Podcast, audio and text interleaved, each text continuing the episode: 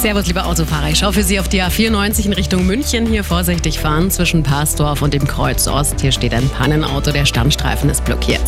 Auf der B472 Peiting Richtung Bad Tölz auf Höhe Murnauer Straße ein LKW-Unfall. Die Fahrbahn ist komplett blockiert aktuell.